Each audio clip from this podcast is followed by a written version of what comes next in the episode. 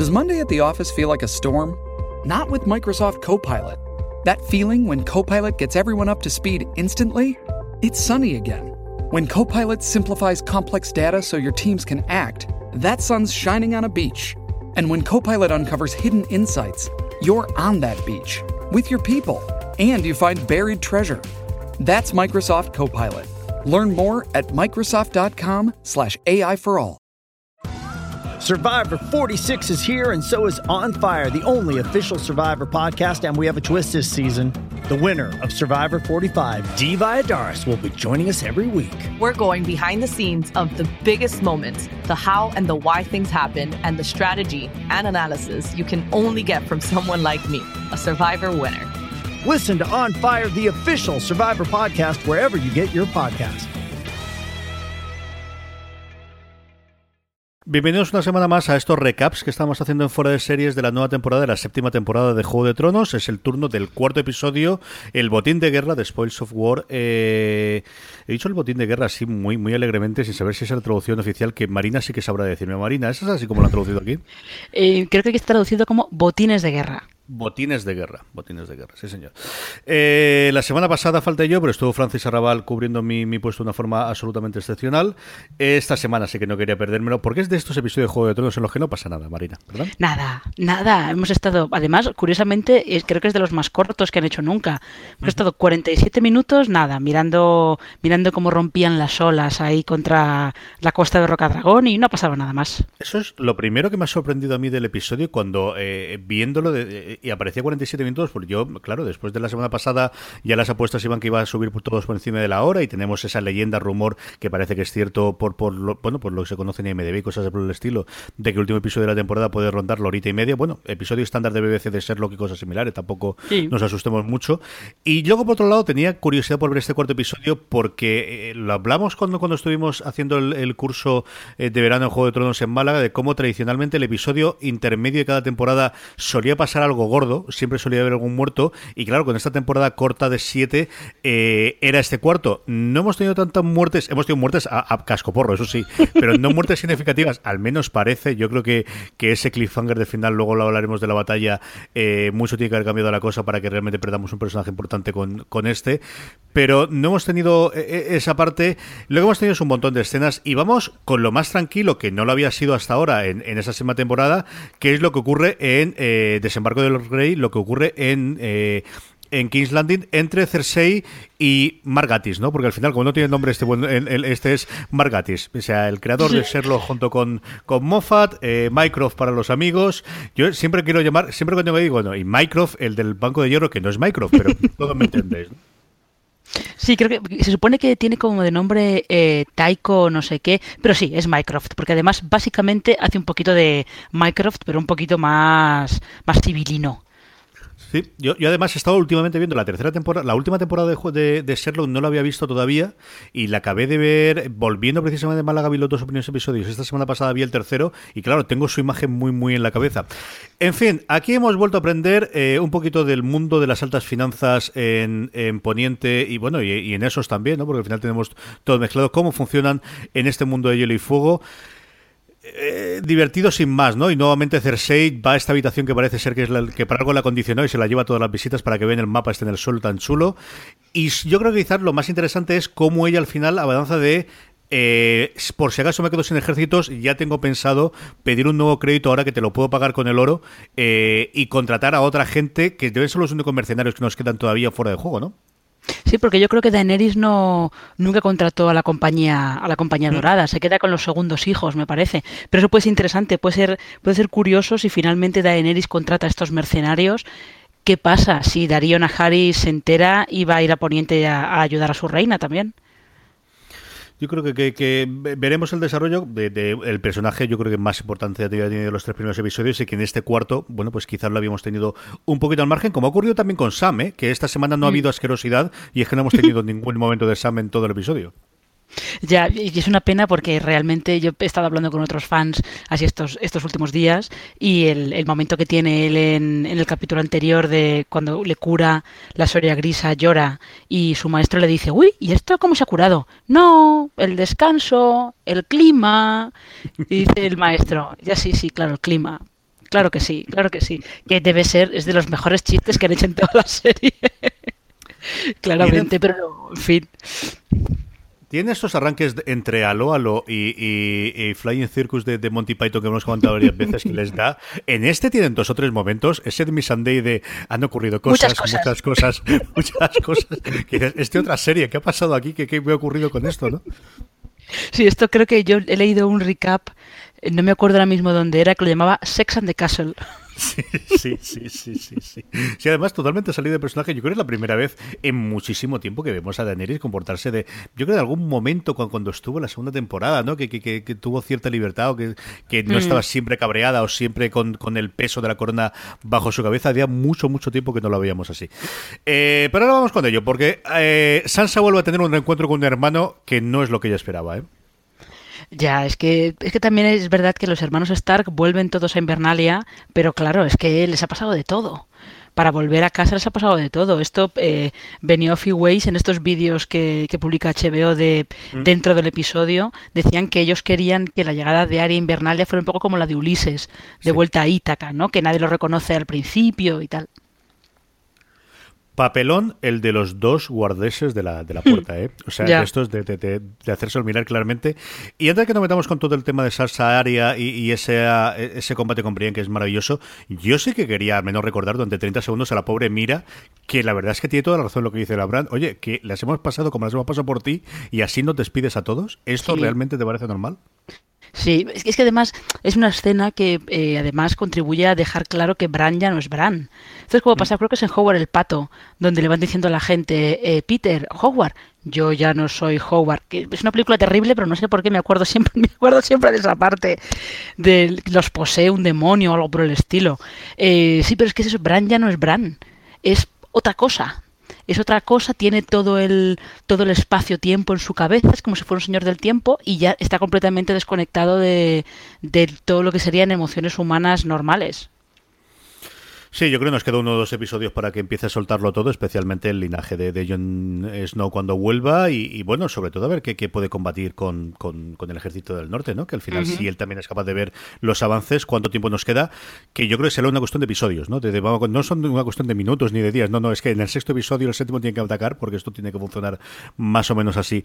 Y luego la, la batalla, yo creo que por un lado tiene el momento entre Brienne y Podrick previo de no me llamen señora y gracias Podrick de por fin ha empezado esa relación a ser la de, el caballero con el con el eh, con el, lugar con el con el escudero, ¿no? De, que siempre hemos esperado y dos personajes que se han ganado un trocito del corazón para que negarlo y luego esa pelea con Aria que qué bien están todos. ¿eh? Ya, y además es, está muy bien porque Sansa y Meñique las ven desde el balcón y la cara que pone Sansa de oh Dios mío, mi hermana es una asesina es una asesina muy peligrosa, es también de Agupa, ¿eh? pero lo que es esa, esa pelea entre las dos es estupenda, es genial. Y es muy divertida cuando, cuando eh, después del primer encuentro, y yo no llegué a derramar una, una, lagrimita, pero ahí estuve en el momento del abrazo mucho más que comprar, desde luego. Es que al final hacía, pues eso, seis años que no las veíamos juntas. Es que, madre mía, cómo pasa el tiempo. Eh, el momento en el que ella le dice, no, tengo una lista de muerte y la otra se ríe, ahí dijo, el brazo como después la risa vuelve por otro lado. Lo tengo más claro que el agua, ese señor. Sí, sí, no, que es lo que le pasa luego cuando Bran le pregunta a Arya, ¿por qué no has ido a desembarco del rey? Y que Sansa dice, ¿por qué debería ir? No, es que Cersei está en su lista de, en su lista de, muerte. Y ya Sansa se queda como, ay señor, ay señor, ¿en qué jaleo me estoy metiendo? Vamos con los juegos de Altamira, estas que han decidido Jones no ha aprendido a pintar o, ha descubierto. Eh, ¿Qué te pareció en general toda esa escena y la forma en la que nos está metiendo, ¿cómo, cómo de, forzado estás viendo el principio del romance entre Jon Snow y, y, Daenerys, Marina? Es que, es que no sé, yo sé que es una teoría muy extendida entre los fans, que va a haber romance entre los dos. Yo recuerdo que son tía y sobrino, pero bueno. Eh, ya sabemos que con los Targaryen eso no es problema, pero ahí, queda. Eh, es verdad que se ve como se ve cierta conexión entre ellos. Eso eh, en parte también es porque están los dos en un espacio cerrado y como que están, em, están empezando a llegar a un punto en el que los dos pueden, pueden mostrarse ante el otro de, la, de una manera que no se mostrarían ante los demás, ¿no? O sea, Daenerys puede mostrarse más o menos como es ella ante Missandei, entre Tyrion, como mucho, pero ya está. Entonces un poco, están como un poco llegando a ese punto de, de confianza. No sé si estoy viendo romance, algo, algo hay claramente. Más de eso, no lo sé. Pero es que por otro lado, yo cada vez que Juego de Tronos se, se pone tipo el Señor de los Anillos, a mí me encanta. Con lo cual, toda la explicación esta de los caminantes blancos y, y quiénes son y que de repente están allí pintados y tal, me parece todo genial. La cueva está muy chula, a mí me gustó mucho las escenas al final. Al principio hay un momento así con, un eh, subida de la música en el que está la, la, sala, que no sé si es como yo estaba viendo, lo que simplemente vi la oscuridad dije, bueno, tampoco es tan importante esto. Luego cuando sale el dragón ya es otro rollo diferente, pero, pero aquí en la cueva no me ha parecido tan importante. Y la relación de ellos dos, yo sí que creo que está muy bien rodado el episodio en general y luego vamos con, con el final, evidentemente, con los 18 o 20 minutos de batalla que tenemos. Pero creo que sí que, que, transmiten eso. Aparte de que cuando pones a dos personas guapas en una misma sala, pues y la cosa tiende a funcionar y, luego es la conversación posterior. Yo creo que sí que están yendo por el camino. Veremos si eso se rompe antes de, que llegue cualquier cosa con las con la revelación de Brand, cuando van a salir de allí. Eh, yo creo que, que, hay un momento del episodio que yo está convencido de no les van a dejar salir de aquí en muchísimo tiempo de, Dragonstone, ni a él ni a Ser Davos, que vuelve otra vez a estar en el episodio maravilloso. El momento este de, oye, ¿me puedo pasar con vosotros que le dice a mi Dave? Es uno de mis momentos favoritos del episodio. ¿eh? A ver, Davos, es verdad, alguien decía que estaba como en otra serie diferente. Digo, a mí me da igual, Davos está muy divertido porque por lo menos también le permite un poco, le permite soltarse un poco, ¿no? Toda esa conversación que tiene con Miss Sunday de, bueno, pero tú cómo llegaste, cómo llegaste hasta aquí y si tú ahora te quieres ir, podría, ¿de verdad Daenerys te dejaría marcharte? Toda esa conversación que tienen sobre los bastardos y que Naz no hay matrimonio, cosas por el estilo, da como un toque de ligereza que está bien. Y además es lo que hemos comentado muchas veces, que lo que están es están preparando el terreno para que finalmente se desvele eh, que sí, John es un bastardo, pero no de quien todos pensaban. O sea, están mm. preparando el camino para que eso pase más pronto que tarde. Yo le damos, y lo ha tenido en otros momentos, pero sí que eh, el peso que quizás Tyrion tenía otras temporadas de eh, ligereza o de dar la parte, no cómica, pero sí de, de, la sonrisa o del, o del chiste o del, del tener el punto sardónico, el punto eh, que en esta temporada el pobre es que le ha salido absolutamente todo mal y yo creo que el peso de ser la mano de la reina le está costando mucho a, quizás no tenerlo, lo está recuperando Davos. ¿no? Yo creo que desde luego mientras ha llegado a Dragonstone el que tiene el, el la parte cómica o la parte de, de, de dar el punto del de repente sacarte una sonrisa en medio de todo el desastre es él.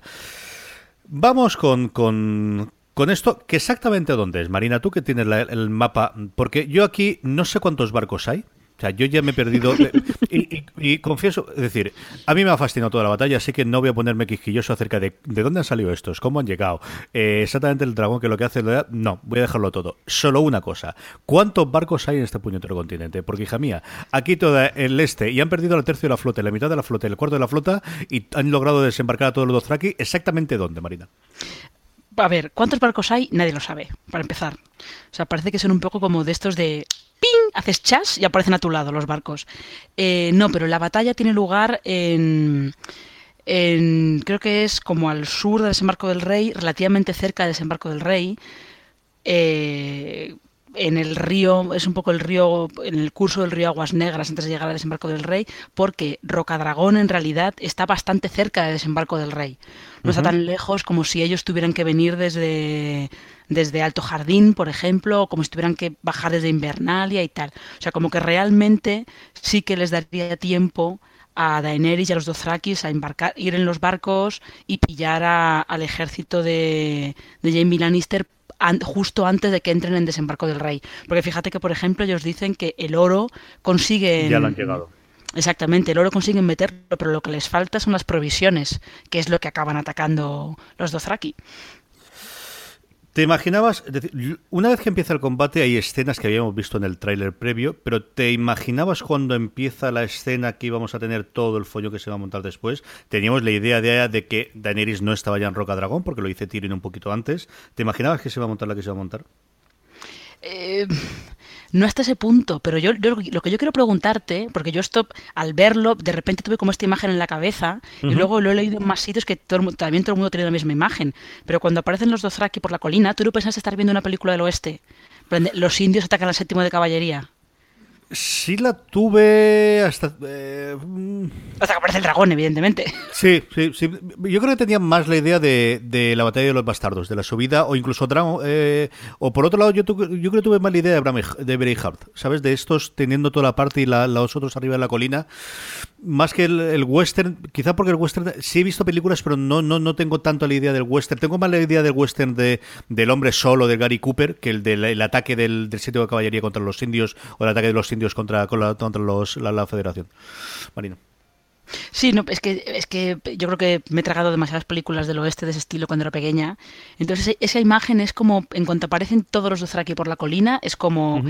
Os atacan los indios y generalmente en estas películas el ataque de los indios en este plan siempre acababa mal para el séptimo de caballería, que es lo que les pasa a los Lannister, evidentemente. A mí me encanta. Eh, luego hablamos de Drogon, porque evidentemente tiene que ver, pero eh, el ver realmente los Dothraki atacar. Porque sí que los han visto pelearse entre ellos en alguna cosa, una escaramuza rápida, pero nunca el ¿Por qué les tienen miedo? Porque son una horda que van todos a caballo y que no tienen miedo a absolutamente nada. Y eso yo mm. creo que sí que en este episodio, igual que yo creo en la batalla de los bastardos, el gran acierto que tiene es el caos, la locura que tiene la batalla, el momento, yo siempre recuerdo el momento que Jon Snow está a punto de morir simplemente ahogado, porque mm. la cantidad de cuerpos que tiene alrededor, yo creo que sí demuestra el que es una horda, esto es una horda. Es decir, esto debería ser lo que los enemigos de los unos de Atila deberían ver de, es que son muchos, son muchos y a caballo y no tienen miedo. Y es esa parte a mí sí que me pareció fascinante del episodio. Sí, no, tienen miedo y, son muy, muy eh, brutales. O sea, no tienen ningún tipo de, de miramiento para acabar con todos los enemigos que se pongan a su paso. Es lo que le dice Bron a, mm. Jamie. Nos van a aplastar y les pasan por encima directamente. Y éramos poco y llegó Drogon. Exactamente, pero, pero además, date cuenta, eh, está, está, muy bien, está muy bien creado el, el sentimiento de anticipación. ¿no? Sobre todo con el rollo este de primero Bron escucha el ruido de los caballos, luego ves aparecer la, eh, las, la horda Dothraki, todos los caballos y tal, y tú sabes que detrás viene Drogon. Es como la anticipación de ver el dragón aparecer desde el horizonte, sobre todo la anticipación de la cara que se les va a quedar a Jamie y a Bron y a todos estos va a ser épica. Va a ser carne de meme sabes que desde antes, eh, cuando ya te ha dicho Tyrion que no estaba Daenerys ahí, estaba montando uno. Mi duda era si era solamente uno si con los tres, eso sí que tenía la duda. Y luego yo creo la parte táctica de cómo se hace el combate, eh, eh, algo parecido le ocurrió también en su momento en la batalla de los bastardos, en el que ver los distintos movimientos tácticos y que no ocurrió, por ejemplo, en la última batalla de, de, los barcos en lo que no nos enteramos prácticamente nada de quién iba ganando quién iba, perdiendo en el primer episodio. aquí sí que lo tiene muy claro de, no, el dragón va a hacer esto, que es primero romper la, en algún momento la, la, formación defensiva de los Lannister para poder entrar la hora por el centro y luego dedicarse a destrozar todas las provisiones, con todos los carros, con todos los barriles y todo el resto de la de esa, esa parte también me gustó mucho desde el punto de vista de ella tiene muy claro en la cabeza lo que quiere hacer. ya ha logrado o, le han convencido entre todos, incluido al final Jon Snow cuando le pide consejo el que no va a atacar directamente a la capital, que no va a atacar directamente a la, a la población eh, civil, pero tiene muy claro que lo que tiene que hacer es, bueno, pues si no puedo atacar a la población civil y no puedo atacar, voy a por los ejércitos y fundamentalmente por la línea de suministro, que es el punto más débil que van a tener. Sí, que además lo que hace es forzar a Desembarco del Rey eh, a que acabe en una situación. Es que no recuerdo si es en la segunda temporada, cuando los barcos de Stannis están llegando a Aguas Negras. Eh, es que no recuerdo si es Tywin o quién alguien empieza a decir, no, es que si nos asedian no tenemos, no tenemos forma de resistir al asedio. No, pero tenemos, pero tenemos mucho dinero. dice, ya, pero ¿qué vais a hacer? Empezar a comer oro. Lo que pasa es que no recuerdo exactamente quién lo dice y tal, pero da la sensación de que eh, lo que hace Daenerys es colocar a, Cersei en esa situación, en la de vas a tener que comer oro porque tus provisiones se acaban de ir todas, están todas a la parrilla, todas tostaditas ahí en, el río en el río Aguas Negras. No, pero además, eso te, que te quería preguntar, porque esto es interesante, es el momento, es el momento en el que eh, Daenerys deja de contenerse deja de, de contenerse, de no, no, no, puedo soltar los Dothraki así como así, no puedo soltar los dragones así como así, pero también llega un punto en el que ella como que tiene que recordar que todas las ciudades esclavistas las conquistó porque ella se involucró y dejó a los dragones eh, sueltos y se involucró directamente, se ensució las manos, como quien dice. Entonces es un poco como aplicar la táctica que ella estuvo utilizando en, en esos para conquistar todas las ciudades esclavistas. Es el momento, como decía Olena hace un par de episodios, eh, que paz descanse, en el que ya mm, decide ser un dragón. Un mm. dragón más o menos domesticado y tampoco, porque como dices tú, esa es la táctica que ella no toma las ciudades en esos destruyéndolas de arriba a abajo, no, no, acaba con los esclavistas, acaba con los amos, acaba dependiendo de cada una de las ciudades con la que es la élite dirigente y siempre para el beneficio de los que está abajo, ¿no? Y es, hay bastante escrito últimamente acerca de ella, más que la realeza es una revolucionaria, que de hecho al final es el discurso que tiene que hacerse en el episodio anterior, de ¿en quién vas a confiar? ¿En mí que voy a mantener el status quo? ¿O esta con los dragones que no tiene pinta de que eso vaya a ocurrir a lo mejor los siguientes sois vosotros, ¿no? Y aquí yo creo que es el punto en el que encuentra de una forma magnífica el, el cómo logra mm, convivir las dos cosas, de utilizo mis ejércitos para los tengo, utilizo mi dragón para los tengo, y lo que ataco es un ejército y sobre todo las, líneas de suministro que van a hacer sufrir a la población civil indiscutiblemente, pero que sobre todo va a obligar a hacerse a tomar una decisión, ¿no? De, qué puede hacer a partir de ahora eh, eh, para poder prevenir lo que le va a ocurrir encima, y es que se lo va a revelar a la gente encima como no pueda comer. Sí, yo creo que sobre todo lo que están, lo que están haciendo es la idea que tenía Tyrion originalmente, que es forzar a que su hermana cometa un error, que se equivoque en que empieza a estar hasta ahora ha sido Cersei ha sido muy eficaz y ha tenido ha tenido muy claro lo que tenía que hacer y lo ha cumplido todo. El tema es si de repente empieza a estar en una posición desesperada, qué es lo que va a hacer. Y luego por otro lado, tengamos en cuenta que también es posible que Arya Stark acabe viajando a desembarco del rey, que nunca se sabe. Hablemos de Bron, hablemos de Jimmy y hablemos de Tyrion en la batalla rápidamente. Marina, ¿cómo los has visto los tres? A ver, los, ha, llegado un punto que los tres estaban como en, no tanto Tyrion, pero Jamie y Bron faltaba que Gandalf les dijera por detrás, corred insensatos. Un poco en plan de, pero, pero, locos, pero ¿qué hacéis? Bron no tanto, ¿no? Porque Bron sí que intenta ir a por el escorpión de, de Qyburn, intenta acabar con, con Drogon, que hemos visto que lo que hace es herirlo, pero no, pero no matarlo. Pero lo de Jamie, cuando Daenerys... Eh, cuando Daenerys desmonta e intenta quitarle la, lanza a Drogon y te ves a Jamie lanzado con la lanza y Tyrion detrás en plan de ¿pero qué haces? ¿pero qué haces? ¿pero corre? ¿pero vete? ¡vete! Solamente le falta decir que te van a tostar. te van a tostar. Pero no, yo creo que está, está muy bien, sobre todo que el punto de vista de la batalla se reparte entre Jamie y Bron, especialmente Jamie, porque de repente Jamie está como en... Eh, está en el bando perdedor es verdad que ya lo estuvo eh, durante la, Guerra de los Cinco Reyes, que Rob Stark le infligió varias derrotas, lo tomó prisionero y tal, pero esto es muy diferente, esto es aniquilación total, y es la primera vez que él lo sufre. Yo tenía mi furo interno convencimiento de que no le iba a pasar ninguna, nada a ninguno de los dos. Primero Jamie porque creo que tiene, si fallece o acaba finalmente, irá mucho más relacionado con Cersei que cualquier otro. Mm. Y Bron porque salió muy poco en el episodio anterior. Si Bron llega a tener alguna escena, mm, o, la escena inicial de este episodio del oro y de que tengo me quedo con el castillo, que ya tengo todo hecho, hubiese pasado en el episodio anterior, yo ya hubiese sufrido mucho. Porque lo tradicional aquí es que tengas un episodio muy bueno y lo palmes al siguiente. Y eso es eh, la forma en la que tienen de despedirte habitualmente en Juego de Tronos. Dicho eso, yo he estado los últimos 10 minutos en tensión de decir, no serán capaces, son capaces de cargárselo, son capaces de cargárselo. Y el momento en el que Drogon se pone delante de, de, Daenerys cuando le está atacando Jersey, que es la escena que más me ha gustado de todo el episodio, o sea, qué bien está hecho, de, verdad, qué, qué, maravilla está de tener dinero para efectos especiales, pero la cara de, ¿qué vas a por quién? ¿Me has dicho? ¿Cómo? ¿Qué qué? Y abre las sauces eh, digo, hostia, que, que sí, que sí que se lo cargan, ¿no? Hasta que tiene el momento este de es Machina de que de repente aparece por ahí medio bron y se hunde en el agua y ahí quedamos y hasta la semana que viene a esperar siete días. Eh, ¿Alguna cosa más del episodio que quieras comentar, Marina? Eh, yo creo que no, que no sé, si te ha pasado a ti, pero este es un capítulo de los que cuando acaba estás como con subidón de adrenalina o algo por el estilo, estás como estás como todo todo emocionado y todo nervioso y que son de, estos son de los que si el quinto episodio lo tuvieras a disposición ya, te lo verías claramente.